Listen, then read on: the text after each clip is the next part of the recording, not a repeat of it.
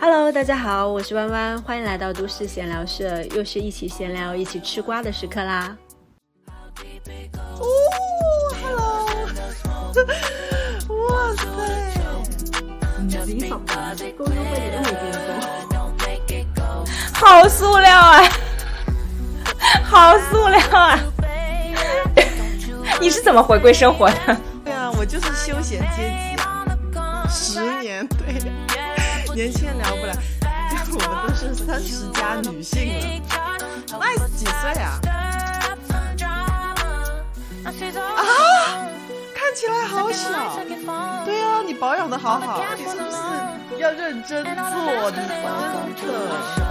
三二一，今天有两位金牌社畜跟我们一起唠嗑，掌声在哪里？Hello Hello Hello，OK，我们今天请来的是两位，就是传说中的金牌社畜。那当然，一位是现任的，一位可能已经是前任了。那十年的光阴，我们今天想看看大家都分别混出了个什么模样。就是两位想看看到底是还是像十年前一样不忘初心呢，还是说现在已经活出了不一样的新世界？哈，那我们先简单介绍一下我们第一期的这两位嘉宾。首先是 Nice，Hello。对我，我我印象非常深刻，听 Nice 的播客，就是第一句介绍就是辗转多个互联网大厂的多面手，啊，也是我们这个台台强台以台台的主播。哎，你这个名字特别难念，就当时他的那个微信名就是叫这个，然后我们就其实就私下是叫他台长了。对，另外一个这个就是雅子压心，那那当然也是前这个金牌社畜哦。呃银牌银们我们现在可能金牌也不为过了。对，没有你们那么金了，你们这是超一线。对，也是也是这个前电视台的一个编导，就其实那当然可能跨度也很大，就除了做过编导之外，也是做过互联网的这个内容运营。然后那嗯，据说是这个当社畜之后啊，这个最后的底线被击破了，所以就现在是下定决心赴日创业了。那当然也是，其实我很喜欢的一期栏目《俗女聊不来》的这个栏目的主播，那现在也是正在努力往这个休闲阶级靠拢啊。那当然，我们接下来的聊天也会呃让两位更多的介绍一下自己在这十年当中的一个心路历程，也让我们听听就是到底如何从一开始的热血，可能到后来的躺平，谁躺平了？我下定决心要离开，就是完全你们是谁躺进入平了了另外一个生活轨迹。你这一期真的不能让你老板听到，你知道吗？就也不能说躺平嘛，就是可能是一刹那，就是有一点心灰意冷，然后哎，突然我找到我热爱的东西，就激发了自己新的方向，然后就是不顾一切的往下冲。对，因为可能我们接下来也会慢慢聊嘛，就特别是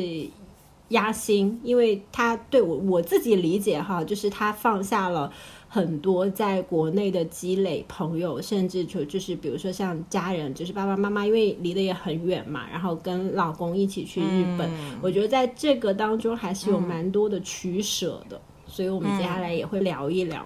那首先就是也是想问一下大家啊，就是每个人可能对于这个时间概念的理解都不太一样，就是你们会觉得十年的时间，就是在你们的 concept 里面，它大概有多长？就是一个阶段，对我来讲，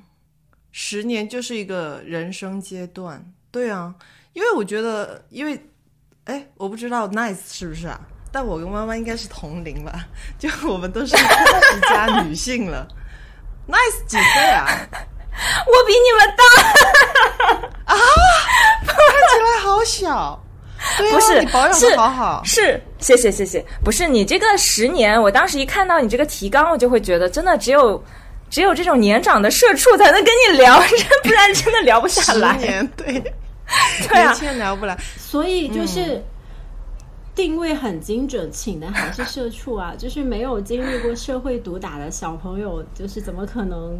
聊得出来？对，差不多。十年，我是觉得其实挺快的。我现在有的时候我还会觉得，还蛮像刚，就是还是总觉得自己好像就是毕业也没有多久的那种那种错觉。对，但是算一算，当然是已经很久很久了。嗯，也是也是像刚刚亚欣说，一段一段时间没有仔细的去去去考量过。我过去的十年其实跟你们一样嘛，其实就是大学毕业到第一份工作。到现在目前为止这十年，其实这十年其实说白了就是一个人第一段的，嗯，职业生涯跟职业基础，我认为是这样的。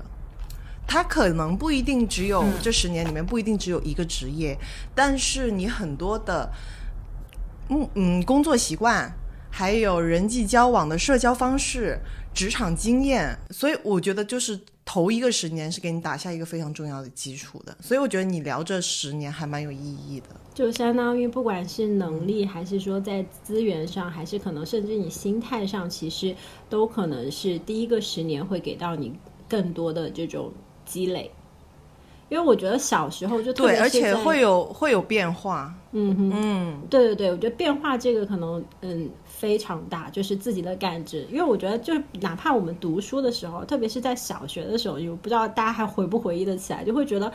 那为什么小学六年那么久？我觉得好像要过了半辈子的感觉，永远就读不完这六年。但是不知道什么时候开始，可能就是高中毕业，我们进入大学之后，我就会发现时间的这个概念在我的认知里面发生了变化。我觉得好像一年就是每一年都过得特别快。然后现在就是就像 Nice 刚刚讲的哦，可能我们都是三十加的这种。唉，中年女性了，然后但是突然间那个心态啊，就就就是有个错觉，好像我还是还是在刚毕业的那个状态。对，是的，而且刚刚亚欣说那个这十年其实挺重要的，我是也有同感，因为我之前其实一直有一句话我还觉得挺认同的，就是他他是说，就是你现在的你嘛，是过往你的经历和你遇到的人的一个集合。就是我，我其实，而且这十呃这十年应该是我也比较放开我的各种的嗯，就是接受度，然后我也会更去嗯接受非常多的可能性，然后去接纳更多的人，接纳更多的事情，对，所以我是觉得还是嗯自我的成长比较快的十年，明白，对。我听到大家讲，就是这样讲还是挺开心的，因为至少就是会觉得，嗯，我们我们都比之前越来越好了。有吗？哎，要打个问号，有吗？啊，有吗？你你们可以讲一下，你们觉得你们有吗？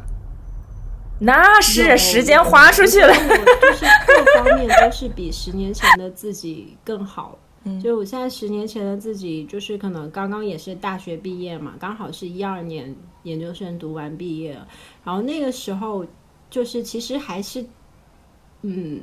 没有没有认识到自己，就是就是并不是就自我意识并不是很完善的一个阶段。然后其实当时我我自己感觉以前还是蛮容易经常 emo，就是也不清楚自己想要什么，然后呃也会就是整一个人特别的没有安全感。嗯，就我我很就我现在现在回看来，我觉得以前还蛮。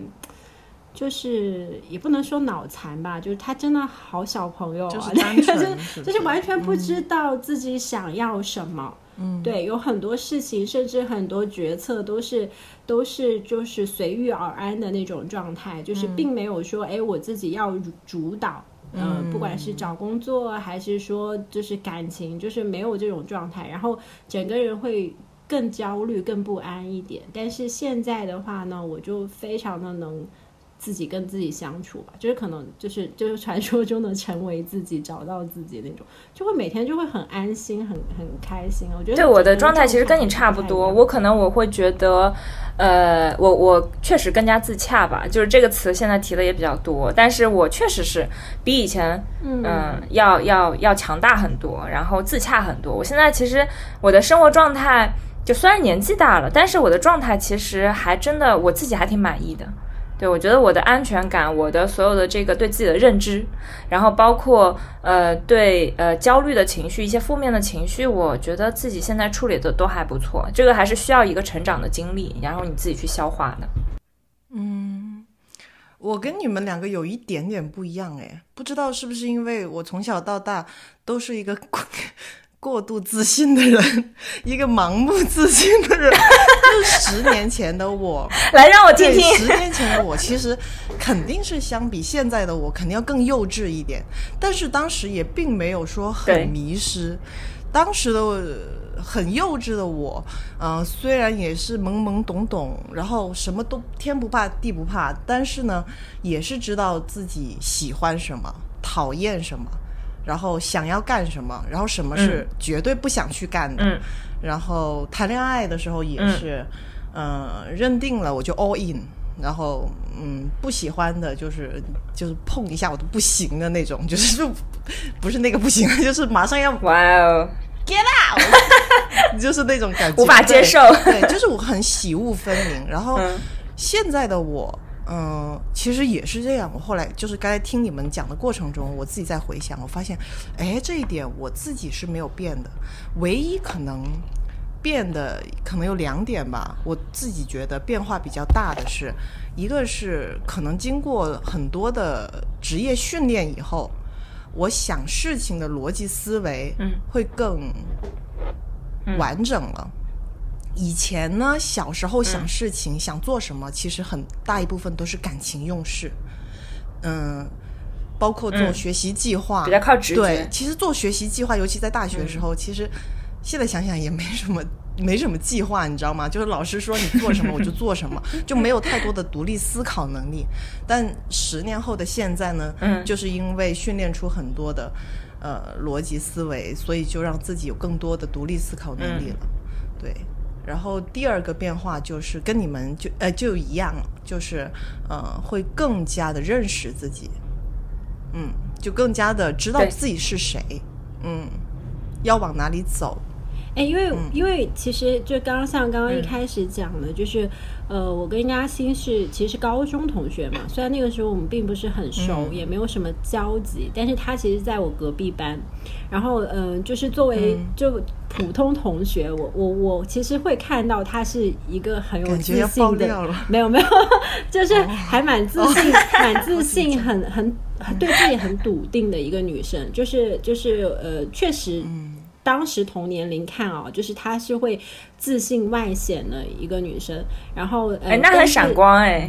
对，是有闪光点的，然后不可一世的那种感觉了，就是就是，其实还还，我想应该是很多人对，就是可能可能很多人会看到，哎，这个女孩在发光，会有那种感觉，所以可能你你最后呃选择做一开始，比如说选择做编导，我还觉得蛮符合你、你性格，我还蛮适合做创意类型、创作方面的东西的，我自己觉得。哎，那就像之前就是就是微信十年的那个朋友圈，不是很多朋友有在就是 throwback 之前的那些事情嘛？就是你你们当时有参与吗？有没有考古自己十年前的 emo 瞬间或者是什么？那是一个什么样的活动啊？能跟我解释一下吗？对对，也在日本的朋友可能没有对被被朋友圈触达到。其实他就是对朋友圈，呃，十周年的时候，然后呃，大家就去翻他十年前发的那个朋友圈是什么东西，然后就会发现，就比如说有些人他可能翻出来的东西就是很就是这个非主流，比如说是非、哦非常非主流的一张自拍，然后朋友圈吃瓜的时候还是会看到就是蛮多这些不一样的变化的。我已经没有了耶！二零一二年朋友圈早删完了。啊，你是会删 朋友圈的人这哦？十年谈了几，这十年谈了几段恋爱，受过几个很重的情伤以后，一气之下全删了。你们还保留吗？哎，我有哎、我还有哎、我没发，因为我觉得我我当时是，我当时我觉得我还不够那种自信，哦然后我很多发的东西其实是有点包袱的，就总是觉得我发出去给朋友看，哎，我是不是要要呃，我够不够搞笑？然后我够不够这个东西呃，值不值得大家去占他们的时间线？就当时会有一点这种小矫情的，所以我其实嗯，十年前我并没有发，对。哎，你在十年前就很有用户思维哎、你会去看你的受众看完了 对之后跟我人设是什么符不符感觉？我我弯弯你好会讲话哦！我刚才心里还想，我刚才心里想的是，哦，nice 十年前是比较占有的眼光的，但是你把它翻译过来就是有果然用户是市思维场会包装。没有，你这情商好高哦，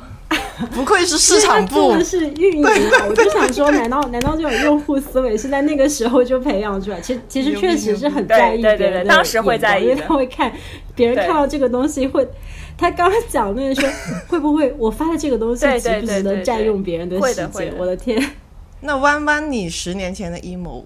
瞬间是什么？嗯，没有，我发现两个很很搞笑的事情，就是一个是我翻十年前的朋友圈，我当时那一天就是就刚好那一天是在巴黎，我发的是一个巴黎铁塔，然后就说什么可以看夜景啦，很期待明天什么继续。逛吃逛吃，就类似这样子，就是就在外面玩嘛。然后，但是呢，就这个是在朋友圈里面的，就还就在旅游很开心，然后可能在呃 show off 我在打卡这件事情。然后，但是我在翻豆瓣哦，也发了一个就是仅自己可见的东西，就是也不算精分吧，就是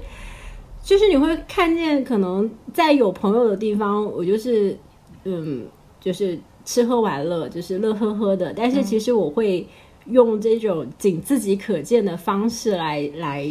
记录自己的真实想法，或者是我觉得好像哪里不太对了。而且你在 Paris，Paris，然后跟豆瓣就是两个 emo 圣地。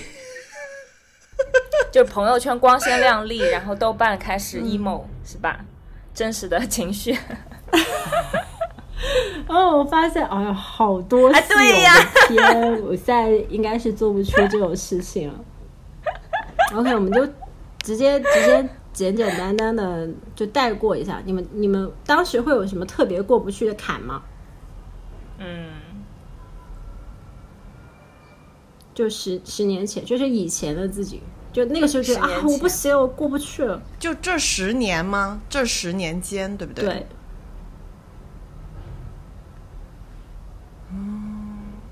工作上给我带来过不去的坎儿，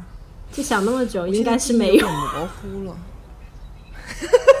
看来是真的没有。对，那看来真的是没有，就还是挺顺的。啊，有的，有的，有的，有的。就是发光的女孩在哪里有的，有的，有的，有的，有的，有的，有的。就是我最近想起了，就是我在辞职来日本之前的最后一份工作，就是在一个互联网公司工作。然后当时我等于是从传统媒体行业跳槽到互联网企业，其实这两个是完全不同的企的行当。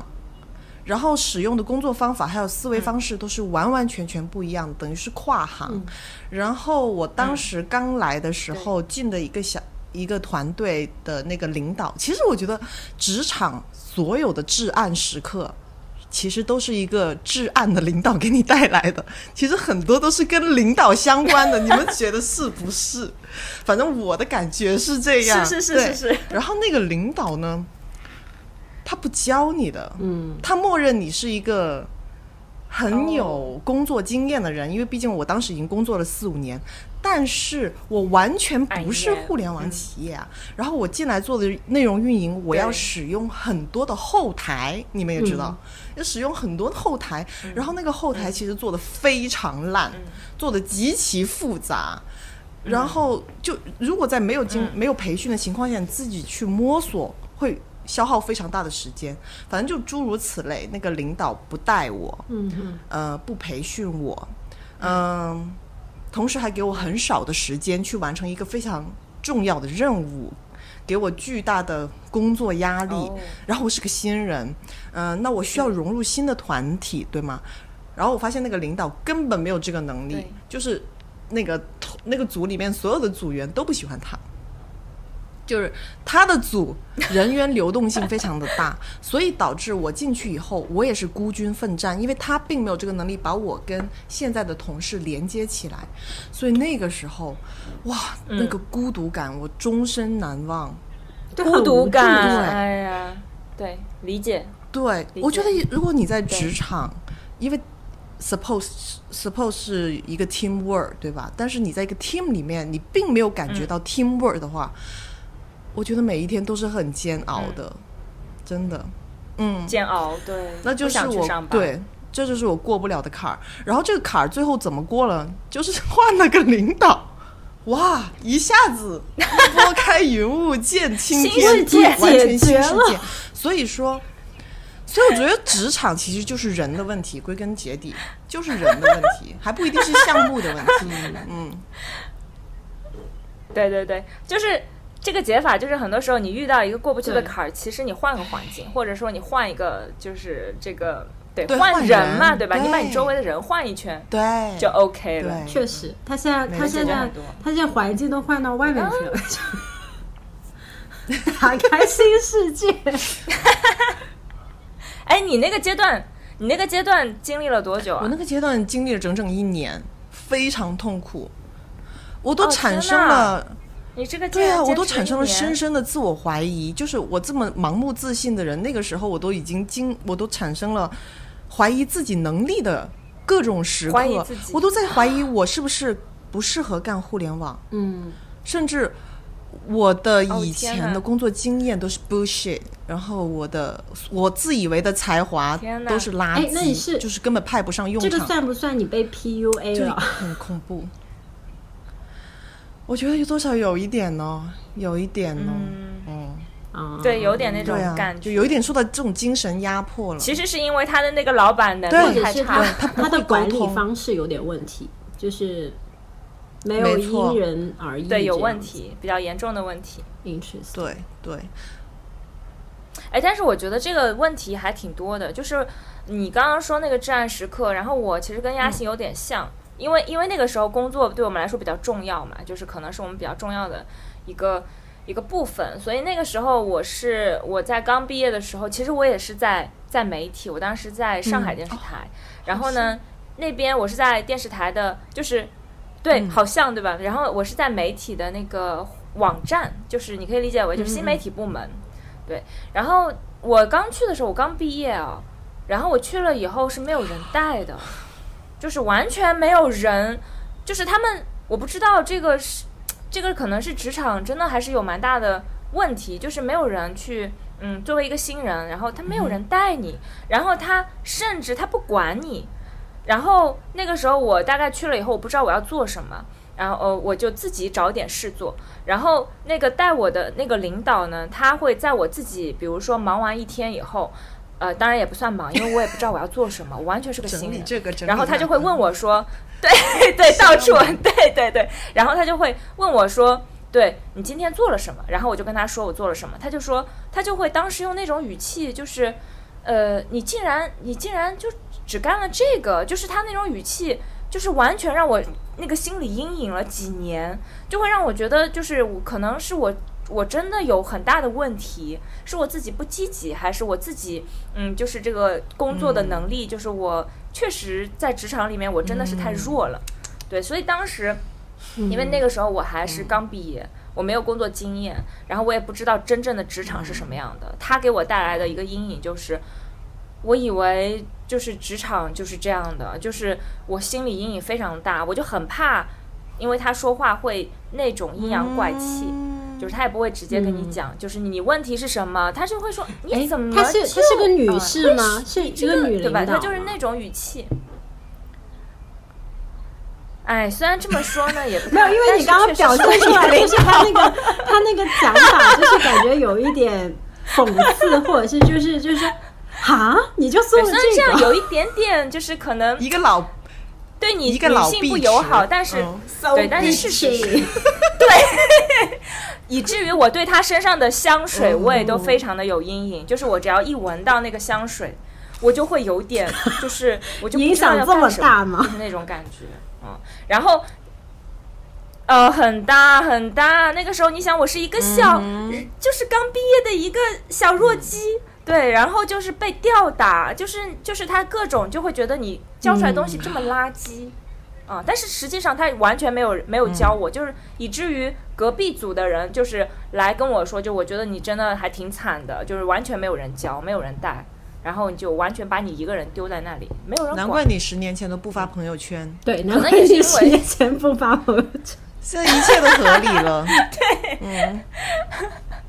对对对，所以那个时候我心里是非常不强大的，就是被被这样一顿吊打。哦其实我大学是很快乐的，对，但是进入职场以后，就会觉得自己好弱哦，因为那个时候我也是刚去上海嘛，我也是从我大学的城市，然后去上海，我就会觉得在这样的一个大城市里面，我怎么就这么弱呢？就是已经就是 是这种你你们俩感觉都是一毕业就是真的是经历社会的毒打，就是可能遇到的环境和人都还蛮 mean 的，就是挺刻薄的啊。说实说实话，就会有这种感觉。我非常我我我反而十年前并没有，就是其实我我觉得我一路在职场遇到的人和团队都挺 nice 的。我刚才 nice，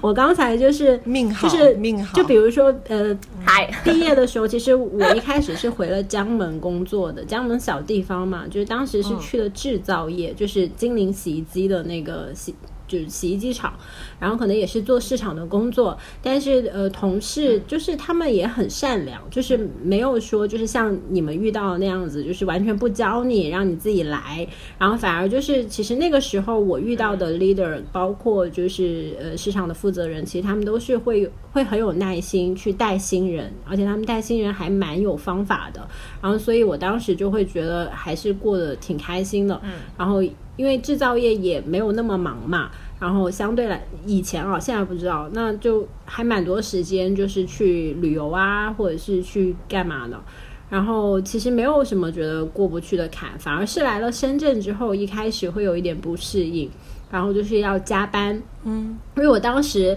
其实以前睡得挺早的，然后但是到这边呢，一开始就会是呃九点多还在工作，然后可能十点多还在工作，然后我当时我的那个 manager 就跟我讲说，他说，哎，我发现你就是。怎么到了八点之后，我跟你讲话，你就有点懵，你就你就不在状态，你好像困了。然后我跟他说我是困了，不是好像，自信点儿，把好像去掉，是真的会困。然后就一开始很不适应，然后嗯、呃可能就是就是就是会会感受到就是这种一线城市有多卷，然后可能、对对对，然后可能会慢慢接触到就是、对呃，比如说也许老板会很暴躁啦，或者是什么的，但是。呃，可能我心态就是，就当时他们是会会说我情商不是很高啊，就是，嗯，我觉得也挺好，就是因为可能他说的那些东西，我我没有太往心里去，就是因为我没有 get 到啊，就好像没有天线，就是他可能是说的我不好的东西，但是我就说哦，然后就没有了，就是、啊，你没有接收这个东西，对没有接收哎这个挺好啊所以所以对钝感力对，就是当时也没有会觉得有有什么样，就没有那种过不去的坎，但是会会出现很多就是啼笑皆非的事情，就比如说一开始，呃，以前的老板是呃意大利人嘛，然后所以他会比较。西式的那种风格，就比如说，如果你问他，哎，我要帮你拿咖啡吗？他就会跟你讲，他说，哎，我是一个成年人，我请你来是你帮我工作的，然后这种事情我自己来就好啦。然后，但是后来我来到这边之后呢，然后也是金融机构嘛，然后所以大家冲突就是在于，就是这边可能会呃会会需要有服务上级，或者是就是比较就是那种公关的文化，对，所以一开始的那一种呃。就算是文化差异或者是 culture shock 的那种东西，我会有点不适应。比如说，呃，有可能要帮领导倒水啊，然后当时我心里也会觉得啊，这种事情为什么他自己不可以做？就是对啊，就是对所以其实真的所以是一开始会觉得有点奇怪，受不了我也会不适应，然后接受不了特别不适应的是，就是呃，他们会叫上级或者是你的 manager 也好，或者是你的你的 GM 也好，他们会称之为领导。然后我当时会觉得这个词甚至都很奇怪，所以嗯，砍到没有，就是那种搞笑的事情，或者是自己就是觉得哎哦原来是这样子，就反正闹了很多笑话之类的。对，嗯，啊、我要补充一下，就是我我的那个至暗时刻到，呃，就是我我学不到东西，然后他阴阳怪气，这个是一方面。另外一方面，我其实那个时候就你知道，就是媒体其实他，我我至少我们那边他压力一点都不大。嗯，就是甚至我们的互联网部门是属于那种就是电视的那些人他过来养老的那种感觉，你知道，就是五点半可能五点，然后大家就准备收拾。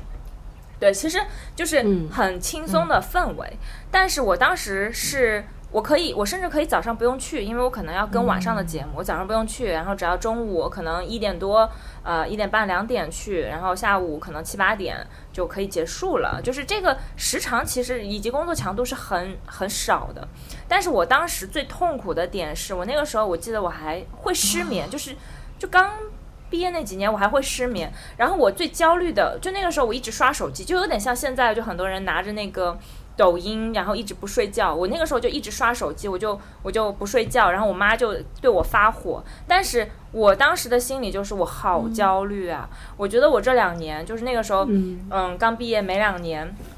我觉得一方面是他不教我，就是这个团队没有人教我，没有人带我，然后我自己一个人在这里玩儿，嗯，然后另外一方面就是我一点成长都没有。我非常担心的是，我那我下一份工作要怎么办呢？就是我我我是不会想要在这里，对吧？待一辈子的。那我如果要出去的话，我觉得我自己一点竞争力都没有，我仍然是那个小弱鸡，怎么办？就是这个焦虑，当时是我非常，我觉得是最痛苦的点在这里。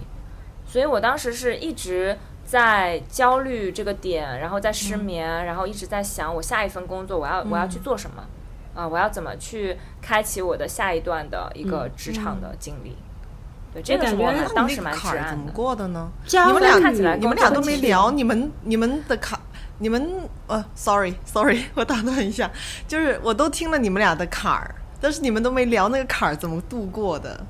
我估计很多人可能会很好奇吧。哦，对，你是换团队对吧？对我，我当时，我当时是这样，就是，嗯，我虽然这么焦虑啊，其实我现在反过来，就是我，我，我目前我看到我周围刚毕业的这些同学，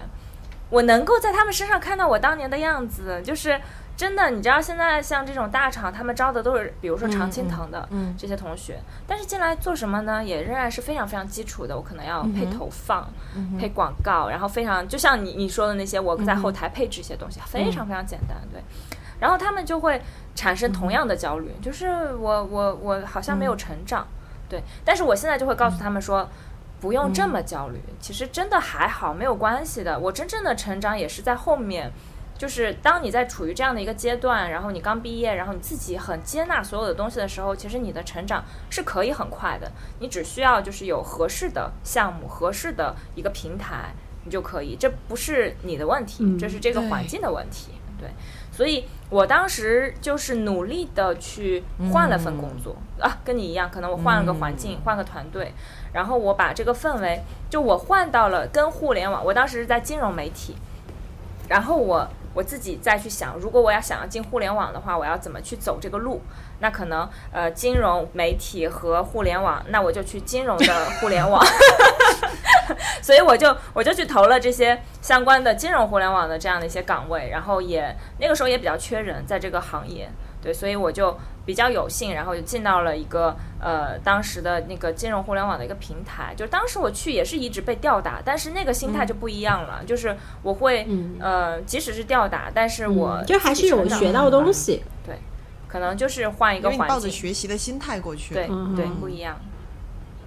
对你，你开放的心态，所以我现在一直跟同样焦虑的这些刚毕业的小朋友说，就是真的还好。就是不用这么焦虑。我其实度过的话，哎，我我跟你们有一点不太一样，就是因为你们其实是呃发现了这个坎之后，可能考虑了之后，就是选择了新的环境去去走出去嘛，或者是遇到了新的环境，就有一就就可以脱离之前的那个混沌的状态了。然后我当时是我其实，在之前的公司，就是来了深圳之后，这家公司待了五年。待了五年，然后当然这五年过程中也是不断在被吊打啊，但但是我当时自己也是考虑到环境的这个问题，因为我在想说，嗯，很多这种焦虑或者是这种给我造成坎的，可能就是这个公司的一些文化，然后但是这个东西是我我我个体没有办法去改变的，那 OK 我就尝试去适应它。然后在这里去获得我想要积累的经验和资源之后，就其实也会 plan 下一步要去哪里。其实，在我入职的第二年，我其实是有想走，因为那个时候还蛮累的。但是呃，毕竟我之前是制制造业过来的嘛，然后可能会觉得自己也是刚毕业，很多东西都没有上手。那我如果想要再去找机会，也未必能找到更好的。那当时其实也是想说，呃，想下一站去腾讯。然后，但是我看了腾讯，就是当时他的那一些 JD 的一些要求啊，就会觉得我自己还没还没有那个能力，就是说可能我没有办法面中。这个机会就是整体的感知，就是觉得 timing 不对，那所以其实就是苟着，就在那里苟着，可能是 呃尽尽量的去做好，然后。唯一的调节方式就是后来就是开始去运动嘛，然后就是想说，那我只要只要就是呃可能会通过这种方式来解压，然后有时间我就去旅游，就是给自己充电。那可能慢慢等到这个时间好的时候，那我就会去下一站，就可能是这样子，因为那个时候就会觉得呃你们对我。嗯，就不管是公司的 PUA 也好，或者是孩子们也好，就可能你们只是一个过客，然后就当时啊，你心态很好。哇，那因为其实其实我虽然我以前是会会有自卑心理，或者是或者说会蛮 emo 的，但是慢慢的慢慢的就会就会觉得哦，其实也也没关系啊，就是我们在这里可能会会相识有交集，那其实到了下一站，就是大家又是萍水相逢，或者是说。江湖再见的那种关系，就觉得哎呀，不要太往心里去了这种，然后就是这样子，就是可能嘻嘻哈哈就过去了，就反而就过去了。然后，但是等到有，就是我真的是觉得，哎，我自己差不多 ready 了，而且现在的状态我没有办法再忍受的话，呃，我就会开始行动去找下一站了，就自己走，就自己换环境嘛，也也是最后也是换环境了，但是可能中间会有一个苟着的状态吧，嗯。就苟着的过程，我觉得你不算苟着，哎，就是你在一个新环境或者一个新的机会到来之前，呃，就算旧环境没有操练你，没有没有给你操练的这个机会，但是你还是自己给自己制造了这个操练的机会。比如说你出去旅游充电呐，然后健身呐，这些就是你自己给自己当自己当自己的老板。嗯，所以我觉得你这个方式。真的很积极，对，就是就是可，对，就是可能会觉得啊，对心态吧，就是可能感觉哎，心态要好一点，因为以前一直会觉得自己心态不稳嘛，然后就想说，那我就再稳一点吧。然后当时我我我的一个同事也是，后来了，我们也会开玩笑，就他讲了一个很经典的话，他就说。哎，他说现在虽然这么苦逼这么难，但是放眼人生的长河，这都不是事儿。然后这句话我就记住了，所以我就哎有点什么，我就嗯，放眼人生的长河，这都不是事儿。无论我我我现在我现在有个很深的感受，就是呃，其实不只是小朋友被吊打，我觉得你无论去到哪个阶段，你都会不断被吊打的。对对对。所以就是被吊打的时候都无所，就是真的真的就是无所谓了，因为无论你上到多高的 level，even 我觉得你们的 boss 马化腾，他们也一样被马尔克斯吊打，就是各种啊，一样的，对，肯定啦，就是你不管在哪里都好，你可能都会遇见。很多的坑，或者是很多的坎，对，然后就觉得可能只要有方法就走过去吧。但是我觉得我们可能这十年，就是大家的心态都会发生变化嘛，所以也许就是现在可以更好的去 handle 这些事情。嗯，对，跟自己比对我我现在的心态就跟丫心蛮像的，对对对，就是我我完全就是之前可能我会心里有一些主流价值观的一些评判标准。对，然后我就觉得可能我自己，哎，我我好像没有成长，哎，我没有什么就是月薪超过多少，哎，我记得我当时刚毕业的时候，就是媒体工资好低呀，就当时我我印象特别深，我第一个月工资我拿到手两千三百，差不多 实习的时候，要命啊，特别低啊，是吗？哎呀，我的天，当时还在上海，我在想，天呐，但但当时还是蛮开心的，因为那个时候也确实对钱就是没有什么特别大的认知，对。但是现在我就会觉得，就是现在我的心里，就是经过这十多年，然后我我的心里已经，我觉得我自己已经自洽和强大到，我现在觉得没有人能够评价得了我，就是没有人，就公司里或者是呃其他的一些人，对，就是你们，嗯，可以可以说，但是你们其实没有办法真正评价我，然后我也不会去。对对对对对对，影响到我，然后以及影响到我对自己的一个。现在发朋友圈还会关注一下受众，而且我。哎呀，这个还是会了，因为现在这个朋友圈 加的朋友又多了，但是不会不会影响到心理强大和一个价值两回事。OK，对对对对对对对，我心里是是不会受到这些这些影响，而且我真的会觉得，就是我以前会说这样的话，但是我不一定真的去认识到这样的点，但我现在是真的是认识到说，其实人生真的没有一个非常。呃，明确的一个目标，人生没有意，真的所谓的意义，对，所以我其实做什么，我只要我自己开心，这个感受是非常重要的。我甚至会想说，我我在快要挂掉的时候，我回想我的一生，那我印象比较深的是到底是什么？肯定是一些非常我自己很在意的人啊，或者是我的感受，我快我我快乐的一些时光，对。对你说，我现在工作的这些坎儿重要吗？我不会回想的，我想不到的，不重要。OK，那我 这其实我们花了很大的时间在聊工作了，因为因为确实这个可能是我们日常当中，当然是我跟 Nice 日常当中最占时间的一部分啊。这个这个压心现在已经是，我也是，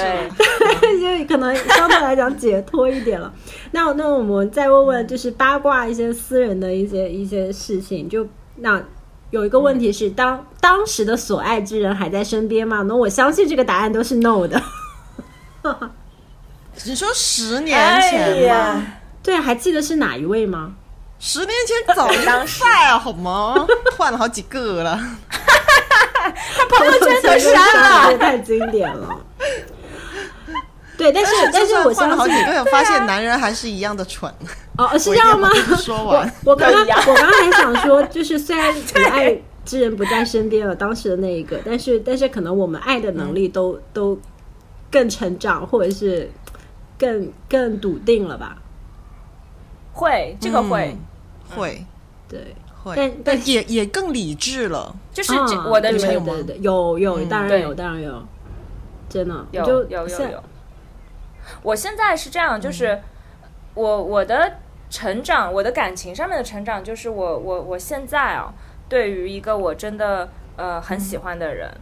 然后我不会像以前那样，就是哦我患得患失，然后我我我要给你十分，但是我要先看你有没有这十分，不然的话我是不愿意给的，就是我哎给个一分两分去做那种试探。但是就那个时候确实是安全感感不够吧？我觉得。就是现在的我是我如果是喜欢的话，我自己感受是十分，我就要给你十分，我不在乎我不在乎你到底有几分啊，然后我也不在乎我们最后的结果是什么，无所谓。对于我来讲啊，只要我表达我真实的感受，然后我真的去我想要这么做，我对你的付出是我自己想要的啊，我不是因为我想要获得你的一些。反馈，或者是我想要用我的感情去置换什么，没有的。所以我现在就是，嗯，有点像你说的那种，我也是 all in 的。但是，嗯，我不像以前害怕受伤、害怕失去，就会更加勇敢，会更有主导权在感情上。哎，弯弯怎么？我刚刚好像有卡，怎么回事？在的，就是就是这个这收收不到爱的信号，就是虽然是五二零这一天。大家竟然还在陪我录播客，嗯，耶，五二零太多人在线了。嗯，对，对，那我想知道，就是压心这边，你你去日本，对我很好奇，因为其实我跟亚欣是是是呃才认识，刚刚认识，然后我真的还会蛮好奇，说你是。什么样的一个契机？你是从中国去日本，然后跟你现在的老公是当时就在一起吗？对，是是是怎么样的一个转变？那先因为刚刚讲到感情嘛，那我就顺着讲。当时我跟我老公是还还没有结婚的，就我们只是个谈恋爱的状态。甚至好像才刚刚开始同居，就这个关系其实还没有特别稳定。然后呢，但是我老公呢，他是从事那个 Four A 广告公司的，所以他的工作也是非常的社畜。狗嘛，狗，对对对，狗，他是狗，不是人。广告狗，女方的痛，I know。每天每天废到凌晨三点，对，才能回家睡觉。特别恐怖。我觉得广告狗的加班比互联网还要夸肯定张，肯定互联网就顶你知道吗十一二点。我我大学本科学的是广告学，我嗯就是、我就是了解了这个行业以后，我完全没有踏入广告行业，就是当时是说凌晨几点，然后。对，只有几个人，就是什么流浪汉啊，广告人，就是这样，就是我我不要，非常夸张，对，就是他暴瘦，他做广告狗的时间的时候，身体暴瘦，然后皮各种的五五就是叫什么？叫什么？五脏俱焚五脏六腑五脏六腑俱都是烂的，我觉得。对啊，非常的不健康的状态。然后呢，天哪嗯，我当时在互联网公司，我但我也加班非常严重，我觉得这就是社畜的日常。嗯，对加班到十一二点，我当时也非因为我在直播行业，直播内容的话，对，就必须你得守在那儿，然后流量最好的就是晚上十点到十二点之间，所以我哦必须每天晚每天就守在那里，就特别痛苦。嗯，我觉得人就是生理其实是会影响你的心理的。哦，就当你睡不好的时候，对，当你嗯、休息不够的时候，没有自己生活，没有精神世界是没有任何补充的时候，你你的心理状态是很崩溃的，你就像一个行尸走肉一样。然后虽然我俩刚谈恋爱，我哦对对对，当时救了我们两个的就是。就是救了这两具尸体的，其实就是我们俩的新恋情，就我们俩之间的哎新恋情所以你们是一点点在小火花，大家都彼此不行了，就是 就是身体都要垮掉的那个时候，爱上对方的患难见真情。我们身体快不行的时候，就拿起手机刷刷刷，左滑右滑，哎，哎，就哎，这个人跟我一样，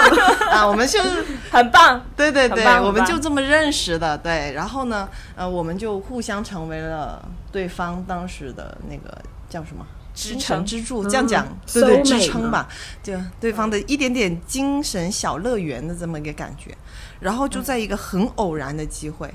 非常偶然，就是我以前曾经在台湾旅游的时候遇到的一面之缘的一个台湾的朋友，他来，嗯，他就来到了我现在这个地方开民宿，嗯，然后他就在招冬季的。呃，那个志愿者，志愿所谓志愿者啊就是你过来给他，呃，一起经营民宿，嗯。但是呢没有报酬哦，但是他包吃包嗯。住、包滑雪，就这样，哦。你过来体验一下吧。很棒，对。嗯嗯嗯，然后我当时，你知道我一个一个一具尸体，我看到这种生活，他 马上被吸引。他。当时剖的是点燃了。日，本农村的蓝天白云、大木屋，你看到这种你就活过来了，这血色又回来哎，我了。们什么时候然后我觉得人当时 anytime，这个主要等国家政策。对。我当时就是我，所以我为什么说就是人的生理是决定了心理的，嗯。就是那个时候我能感觉到感觉到自己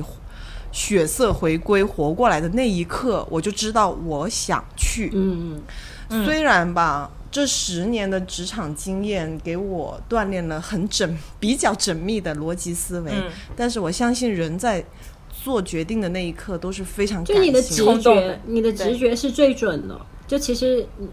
对吧？对就是你最原始的那个感觉。然后对，对我就把这个信息给我当时的男朋友看，然后他就、他一看，他也血色就他 脸马上就红过来了。去，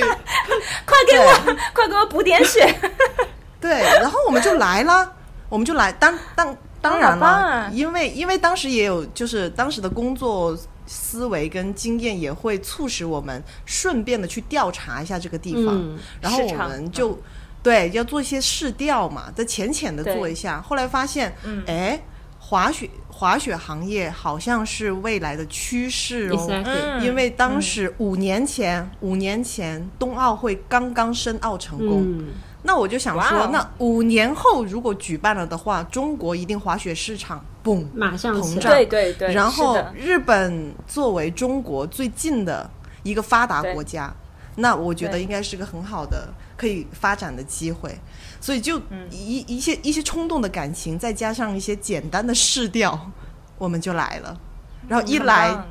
就待了五年，很棒啊，今年第五哇，年。哎很，棒。你的判断完全没有问题。对现在真的中国就是滑雪真的很火，就弯弯就是一个滑雪的对，哎这，个对吧？热血的。我明天对明天对，要去它就是我的滑雪了用潜在用户，就是因为当时其实我为什么决定去滑雪，就是应该是在几年前跟知道压星去了，然后呃，我其实当时很想去滑雪，就是因为你在白马村嘛，然后包括可能我之前去日本玩的时候，就是本身就很想去，很可惜就是同性人没有跟没有想说一起要玩的这样子，然后我当时还跟他讲说我要去学滑雪了，我我我准备二零年要去，哎呃，结果二零年疫情来了。这但是没关系，这个真的想不到，就是这么多年我在不了判对断不了疫情这个个东西这个没有办对法。然后，然后，但是 anyway 就是但是你的你的判断绝对是准确的。现在的滑雪市场真的非常热，那我也再好好练一练，等到就是政策开放哦，就是肯定要去你那里打卡一下，嗯哎，所以你们当时是一七没年哦。。问题哎，你那你的你的那个你的民宿就是已经对来我这我其实已当志愿者经在滑雪圈跟有有跟朋友去介绍，我们嗯都非常的期待，就是能够出去之后可以亲自的去体验一下。嗯，好棒！啊，可能来 来了就留下来了，肯定是的。很危险，很危险，来嘛来嘛来嘛，我怕你们来了就这就活下来了，很危险。僵尸，我怕你们一来血色就上来，哦，危险这就是哇，生活热整个人就哇。热，哎天哪！上 火不行不行，后面的话题我不想聊了。我社想畜真的看不了这种你是到那边以后看不了这种画面，真的。你到那边以后，你是怎么对你的生活是 是有？哎那就简单的说一下，你是怎么就是这种生活状另外态的一期嘛这种转变，然后以及感对，受，就其实你的就是你的生活发生了嗯很大的变化，就其实很大的变化。对，嗯，非常非常大的变化变化。我可以先回应你们，就是节目刚开始你们那个嗯疑惑啊，就是呃，放弃了，好像好像放弃了国内积攒了这么多年的人脉。资源包括朋友，哎，你会不会觉得可惜什么的？嗯。我先回答这个，就是一开始我也会有这种错觉，好像、嗯。好像放弃了什么，但是后来发现根本什么都没放弃，嗯。就是你来，你根本你不可能，你想放弃你也断不了。你看我们现在为什么会在一起聊天，是不是？该联你根本断不。了这些连接就，就是喜有同样喜好的人，对，他这个圈子永远的在，然后这个资源是永远可以在连接着的线上互换，线上转成线嗯下，其实都一毛一样，就是不可能放弃的。没错，没错。我来日本的第一个订单，就是嗯我们做的第一个旅行团的滑雪团的订单，就是来源于我以前的老人脉。对，所以，嗯，所以我觉得根本呃，千万不要局限了自己的思维，觉得自己去了一个新的城市、嗯新的环境、获得公司，更多就意味着放弃你的一切。好 no，棒你是带着原以前的那些过去的，你要拿过去用的。对，对你就是过往的思维你不是一个过往的这些关系就是仍两手然是空在的空去的，是对，只不过是一个新的地方。所以我觉得这个很好。嗯，嗯，对，但是呢，刚来的时候确实非常不适应，因为我这毕竟是个村子，呃我差不多不是说从广州来到了东京，你知道，就是两个都市之间的节奏还有一点像，对，但我不是，我是从直接从广州来到一个。真的是山区，真的，这里到处都是山。嗯，对哦真的没有整个村子只有八千多人，还没有你们公司的人多。对呀、哇，常住人口只有八千多人，这么少，嗯街上都没有人。嗯，当然了，旅呃到旅游旺季的时候就很多游客，但是日常就是没什么人嘛。然后哇，就等于是从一个非常吵闹热闹的地方，而且从一个非常便利的地方，嗯突然好像进入了一个真空状态，就听不到声音。对，所以我来到这儿的第一年。为什么也听不到声音？因为我语言也不行，我完全不会日好语，棒啊所以我胆子有多大，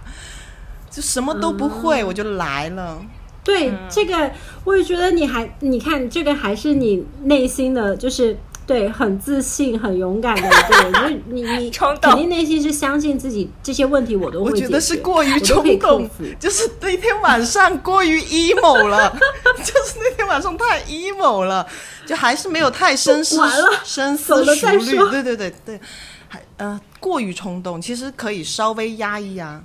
但是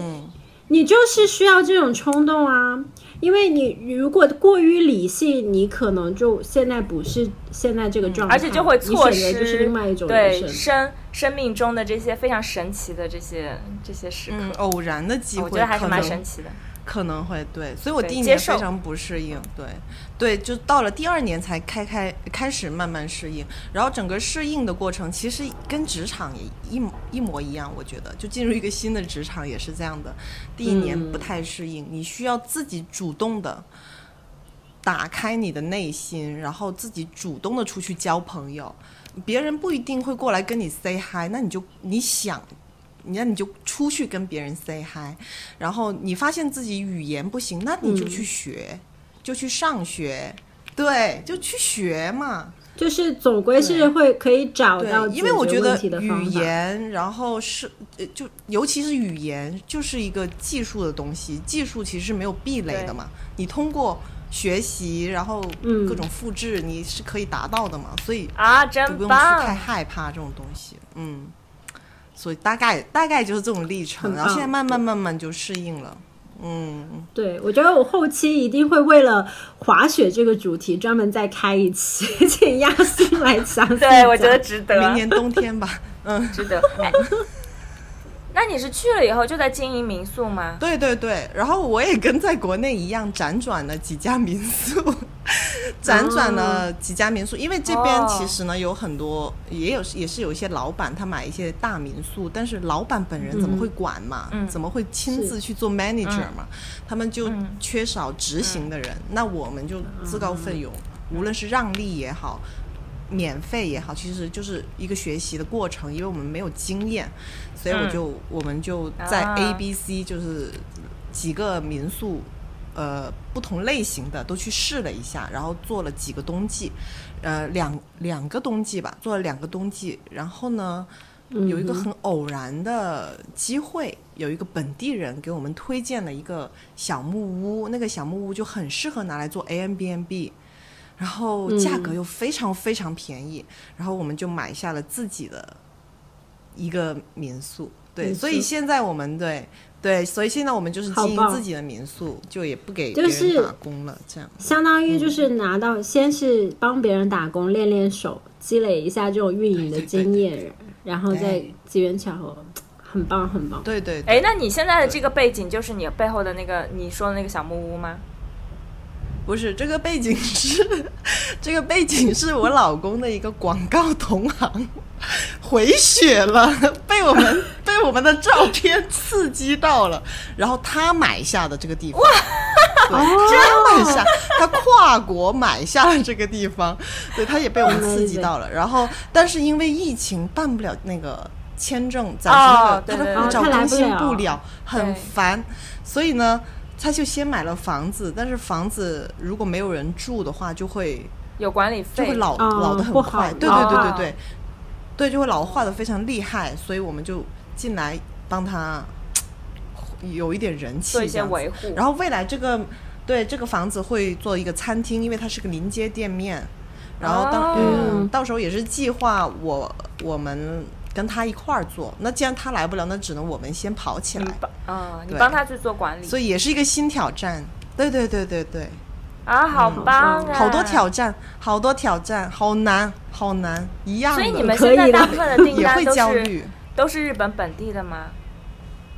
对，都是日本本地的，嗯，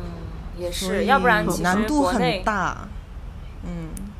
所以你们现在做的主要是 A M B N B 还是？对 a m b n b 那你们这个满 Airbnb 满嗯。满座率，或者哎，它应该是有一个专业名词吧，就是那个入满座住率对吗？啊，对入住率。住率吧，入住率现在不高，因为你单靠本地客人的话，其实，嗯、村子里面其实有很多民宿，你就会有一点供大于求的状态，哦就是客人不多，但是民宿又很多，嗯，对。嗯，但是好就是好在我们这几年这疫情这两年是怎么活下来的呢？因为嗯日本它算是一个福利国家吧，在亚洲来讲，嗯它因为疫情还是给了我们这种中小企业很多的补贴。嗯，所以我们就是靠着政府哦救济，还有我们的小民宿一点点的入住率，就是一个嗯不太好的一个入住率啦。然后再加上我现在也转，你说我为什么要开发新媒体哈、就是生活所迫 啊，就是还要开始重操旧业，内容运营起来了。对，开微博，开了一个微博，然后呃，小红书粉丝贩卖一些美好。耶，就其实就是卖包，对，代购包包，对，就这样，还是很有就是需求的。对啊，就是靠这一点点这里一块儿那里一块儿，然后勉强维持了下来吧。其实现在是很困难的，嗯对我们这种旅游业来讲非常困难，还真是嗯，很大挑战。但是我还蛮兴奋的，嗯，你的兴奋点可以感受到你的热情都已经可以 就是感染到我们了。就顺着这个问，嗯，最大的幸福感是，对对对，就我我也是刚想问 Nice 这个。我觉得最大面对这种挑战，最大的幸福感跟以前当社畜的时候相比是，社畜也是每天都有很多新的挑战，对吧？每个季度都有很多新的挑战，还有那种 KPI。我觉得唯一的不同就是那些 KPI 是别人给你的，对，然后现在哦，对对，所有的 KPI 都是我自己想做的。对，我的内心驱动力非常强，所以我会非常的 excited。我一想到哇，我一想到我下一周要开发新的饮品，然后要做新的食品，就是为我餐厅，然后餐厅怎么装修，花外面的花园怎么设计，我就哇很兴奋。哇，对然后这真的是为自己做事和为别人做事是不一样的，的区别，对，太大，而且你现在这个和我们这个死气沉沉，差别，这就我们也是是差别。要回你看到他身上的热情和和我们的对比了吗？而且而且他其实他的老本行，比如说他导播的经验也好，或者是编就编导的经验也好，或者是他以前做过这种内容创作，就是比较有创意一点的这种东西。对对对其实这种优势和经验的积累，都是可以发挥在他现在想要的这些事情上的。然后这这个本身就是很让人就是很兴奋的一件事情不会。白费。对对对，我以后我现在也是这么如果自己。创业，对啊，你自己创业或者你去到别的国家，你还是要运营。你我在日本，如果我要开餐厅，我要运营 Instagram 是。吗？日本也有抖音呐、我同样要研究这个平台的机制，对。然后这边的内容运营是吧？嗯。只不只不过这一次是为我自己，对，哎呀，为我自己去考虑拉新，这个激情完全不一样。对。对 对，是是，对，而且还有一个比较大的问题。们你们现在，也是啊，对不一样，不一样。就是我跟你说，区别是啥？就是我我们即使是在呃工作上面，然后我们解决一些问题，成就感当然是有的，对。但是它的积累并不是真的发生在你自己的身上。比如说像你说的那些，嗯、比如说你发小红书啊，发一些呃 TikTok 呀，这些积累仍然是你后面你即使是有效一点点。但它后面它它是有那种就是那种效应的，就是那种持续的效应，就是持续的会影响你的一些、你自己的这些事情，所以所以你做一点点，哪怕你就只有一点点有效，但是它后面的积累会能放大更多的能量。但是我们现在比如说工作上面做的这些事情呢，它真的呃，就是我们能带走吗？其实、呃当然经验是可以的，但是这些效果就是后面的这种。持续的这种效果，就是跟你自己做的事情是，我觉得是完全不一样的。就是它没有办法真的直接发生在这个影响发生在你的自己的身上。就我们现在做的这些 case，它也没有办法真的为我们以后的事情有很直接的关系，它可能是间接的，就你的经验啊、嗯或者是什么。对，所以这种、这种差别还是蛮大的。对自己做的事情，就哪怕发一篇微博，然后我们录一篇播客，我觉得它都是有一个积累在。嗯嗯，对对对，对，现在不一样。哎，我还很好奇，现在都在做了。对、我还很好奇，这这个我觉得很多很多社畜会很会很关心，就是、嗯那么就如果我也是很觉得你这条路哎非常好，那有没有就是现在去日本呢，或者是怎么样，是有很好的这种渠道？想要回血要怎么？确定老板不会听到吗？哎，我你回血了，我你脸我我一个红了。你已经激，我我看到我看到 nice 回血了对，，让我听。有很多渠道啦，有很多渠道，了最主要就是看你个人，嗯，我觉得还是要因人而异，也是具体情况具体分析去选择最适合你的签证。那有现在我们目前看到，就是像我们这种年龄的人啊，最多是通过两种签证过来的。嗯，一种呢就是最常见的就是留学签证。嗯那留学签证呢，就是你在这儿。这儿有很多当地的语言学校，你跟这儿的语言学校联系上，然后你决定在这儿读两年的日语，读两年的语言，从零基础开始学，那么这个学校就会给你颁发留学签证，然后你就通过这个留学签证是就可以过来了。目前留学签证是不受限制的，不受疫情限制。对，嗯，这是一种。然后你在你上学的过程中，我觉得弯弯也很应该很清楚了，就是在国外，你上学的过程中，你就会接触到很多这个社会上面的其他。这个人人嘛，人脉嘛，嗯。然后也会有人给你介绍打工打工机会啊，你也对可以去积积累这些，然后你嗯毕业以后你再决定你要干嘛，嗯，对。这是第一种。然后第二种就是我这种，就是呃，叫做 我 我我当时，对对对对，哎，我现在突然想起，我当时为啥不选留学签证、对呀啊？为啥？好蠢呐、我为什么不去学语言呢、好蠢哦哦，对对对，因为当时我想一过来我就工作，哦，我想一过来我就想进入这个民宿的行业，我想真的开始做小生意，想真的要开始试这个东西，因为我觉得滑雪这个东西不能等，就要马上开始做。所以呢，嗯、我我当时想法就是过来就是创业，开自己的小公司，所以我的这个签证就叫做投资管理签证。嗯啊，这个投资管理签证就是在这儿注册一个小公司，注册金就三十万人民币吧，不多的，不多。嗯然后这个注册金你注册完，你公司成立以后，这三十万你是可以为公司所用的，你可以拿来买车、买房，你可以花的。啊所以其实还 OK 的，就很合理。对而且、嗯而且我觉得日本政府这个福利还蛮好的，就是它嗯允许初创公司头两年不用交税。对，就哇交那些税，就相当于不用交。嗯，呃，它也允许你赤字，呃，就财政赤字，就是它能理解会、嗯、不那很棒盈利。嗯，所以他要给你两年的成长期啊。OK，然后我这个签证，所以你就是每年就要递交公司的运营状况，去嗯续签，一年一签，大概就是这样。我觉得我这个签证是比较灵活的，因为它是一年一签。如果我哪一年不想待了，我就嗯可以不续签，我就走了嘛。所以我哎这个还觉得我这挺好的挺灵活的，嗯、挺棒的，对，嗯，你这个很干货哎，你这个问的问题太太干货了。精神世界。对呀、我们要聊的是社畜的精神世界。对我们当然是要有一点干货。哎，不不不，你知道吗？就是这个，就是就是要通过你来给社畜回回血。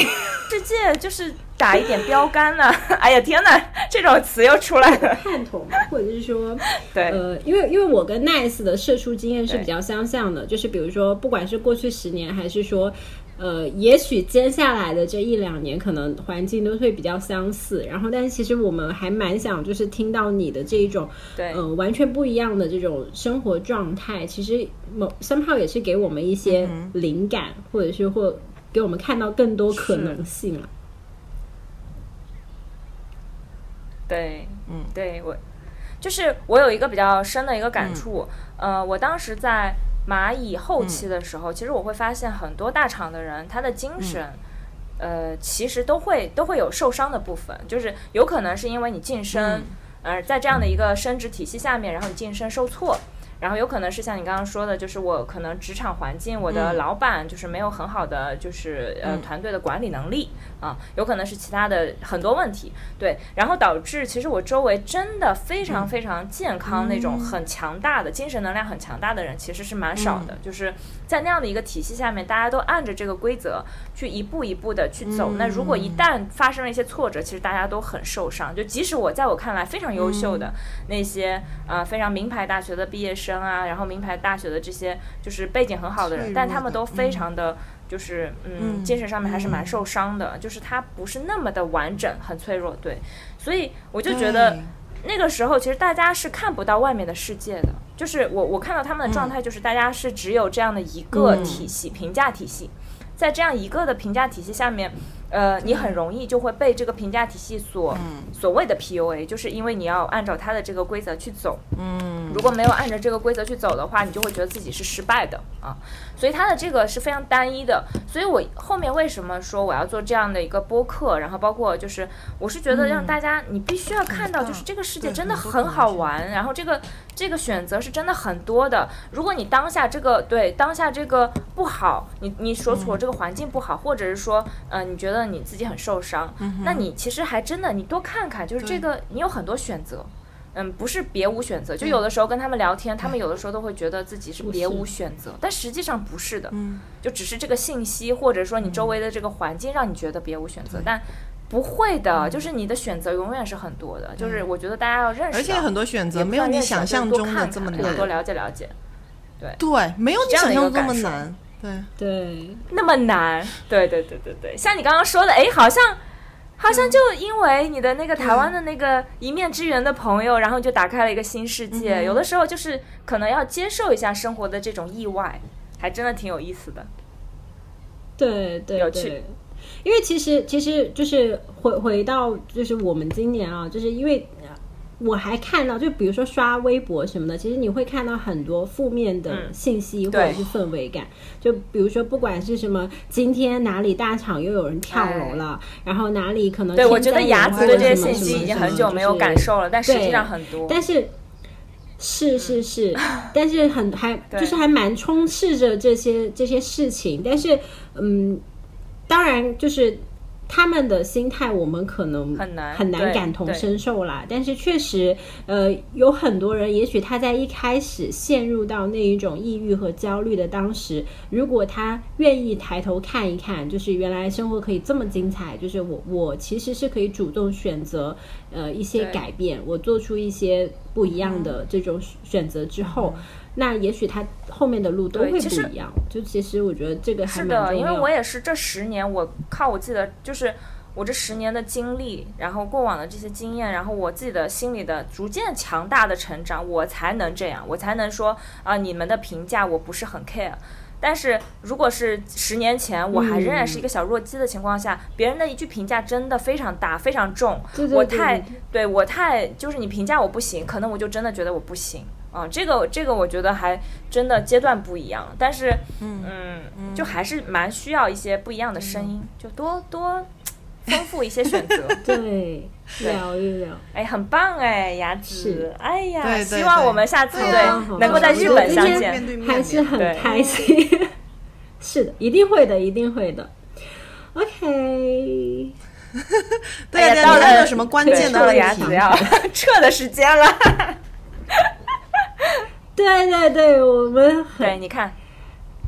对我们我们差不多已经已经 OK 了。就是我最后就是想，嗯，因为其实都听得出来，大家都是比十年前更好了嘛，也也彼此都有，就是现在更让你有热情的这个人和事了。那其实就是或者我们就简单 end up 一下，想对，比如说自己的十年前，或者是说 emo 的人问的问题，果然很 emo。